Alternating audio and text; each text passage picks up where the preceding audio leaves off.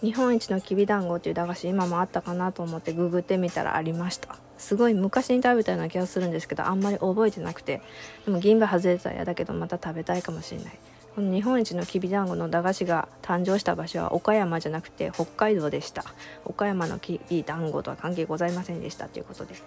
大正2年創業谷田製菓によりますと北海道開拓の精神とあと関東大震災の復興を願ってきび団子の名称で大正12年創生発売してから本日まで自然の原料だけを使って、えー、広く道民の皆様にご愛顧いただいております。って言うてあります、まあ、駄菓子として生まれた北海道発祥の日本一きび団子には起きる備える団結して合わせるこれで「きび談合」というふうに書いて災難が起こる前ことが起こる前に備えて協力し合いましょうみたいな意味合いも中には含まれているっていうことでした。まあ、これ楽天とかアマゾンとかでも簡単にポチれますので北海道発祥の駄菓子のきびだんご忘れないで今後ともどうぞよろしくお願いいたしますと申し上げておきたいと思います。ほんならじゃあそれとは違う岡山のきびだんごはっていうことなんですけどきびだんごの起源の一連の流れとかあったんですけどちょっとややこしいのはすっ飛ばしまして。岡山のきびだんごが全国的に有名になる発端の出来事が明治明治27年28年の日清戦争あたり日露戦争あたりからなんか兵士が戦地から無事に帰ってきた時に兵士に配るものお土産物として定着させたっていうのがこの頃だった。そう。光栄堂の初代武田さんが武田さんってあの元祖きびだんごを作られた武田朝次郎さんという方がいてで明治18年に明治天皇が岡山に行幸され、えっと、岡山に来られた来られた際に今のきびだんごの原型とも言えるようなええ感じのきびだんごを献上されたっていう記録があります。で明治24年には山陽鉄道開通時に岡山駅できびだんごをアピアピールために立ち売りしたりとかでさっきの明治27年28年の日清戦争の凱旋でもう軍がひっちゃかめっちゃかになっとる時に武田さんが今度は広島に乗り乗り込んできて桃太郎のコスプレして日本一きびだんごの大のりを片手に持ったまま兵士の人たちに向けて、えー、鬼退治してきた桃太郎の皆さん是非武田んとこのきびだんごを国の土産物に買ってよって言って宣伝しに来たでそれが功を成したのか岡山名物きびだんごは国内に大拡散されていきましたということではい大変おめでとうございました。岡山って桃太郎伝説の発祥の地でもあってちょうどいい例えとしてその戦地から帰ってきた兵士のことを鬼ヶ島に行って鬼退治から戻ってきた勇敢な桃太郎になぞらえて桃太郎が引き連れてきた猿とか生地とかあと豚とか豚は最勇気だったかなだから犬かもしれないんですけどそれらに渡した戦いの同士の証でもある有名なきびだんごをそのまま武田のきびだんごのイメージと重ね合わせてでそしたら結果武田も嬉しいしみんなもいい気分になって、まあ、ウィービンだから当然全国的に売れたんですねっていう個人的な感想でした。でふと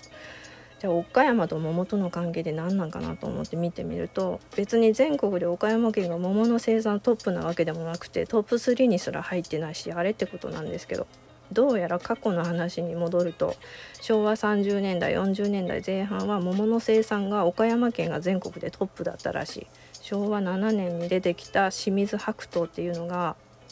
え岡山の桃として今でもよく知られているそうです。これは桃の女王とも言われるほど見た目が美しくて、えー、表面の皮の色は乳白色の上品なピンク色酸味は少なく甘すぎることもなくて色味も上品であ色も味も上品で高品質なんだとかとか急に時期戻しまして、えー、本格的な岡山での桃の栽培始まったの始まったのは、えーと、明治8年。これ天津水蜜か、えー、それから上海水蜜。これ中国のものなんですけどそれを日本に持ってきたっていうのが始まりでした。明治32年には岡山で白桃がでさらには白鳳暁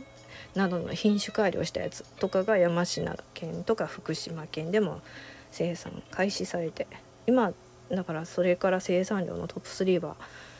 えー、山市違う違う山梨福島長野になってると思われますけど、まあ、当時は岡山と桃には深い関わりがありまして何やら奈良時代奈良時代の古事記にはイザナミの御事がイサナミの御事の追手を撃退する時に桃の実を3個ぶつけたという話残っててで他のやつだと平安時代の「今昔物語集」の中に今度は鬼の侵入を防ぐために桃の木を使うっていう話が書いてありました。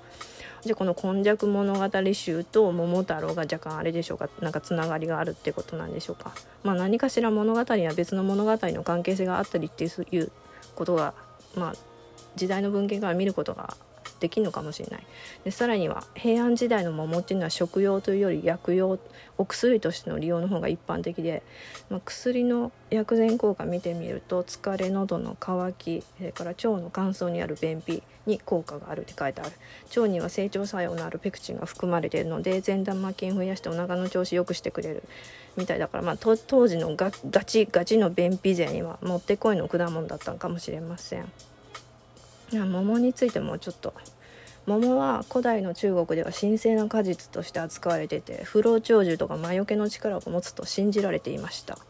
で中国の神話におきましては、天女たち。全員の頂点に立つ女神、えー、西王母という女神さんがいたそうなんですけどその方が3,000年の年月かけて実らせた不老長寿の桃大母島っていう桃を、えー、桃源郷という場所で所有しておられましてでその桃源郷というところでは3,000年に一度神々と仙人などを招待して飲み会とかなんか開いとったらしいですそういう言い伝えが残ってる。で片や日本では卑弥呼の宮殿跡かもしれない、えー、三輪山麓の牧牧向く遺跡っていうところから卑弥呼の神殿とも言われとるでかい建物の南側に掘られた穴から2,000個以上の桃の種が見つかりました。未成熟の種が含まれてて果実のままで埋められてた可能性がある。えーと、邪馬台国の女王卑弥呼の時代はの遺跡は3世紀中頃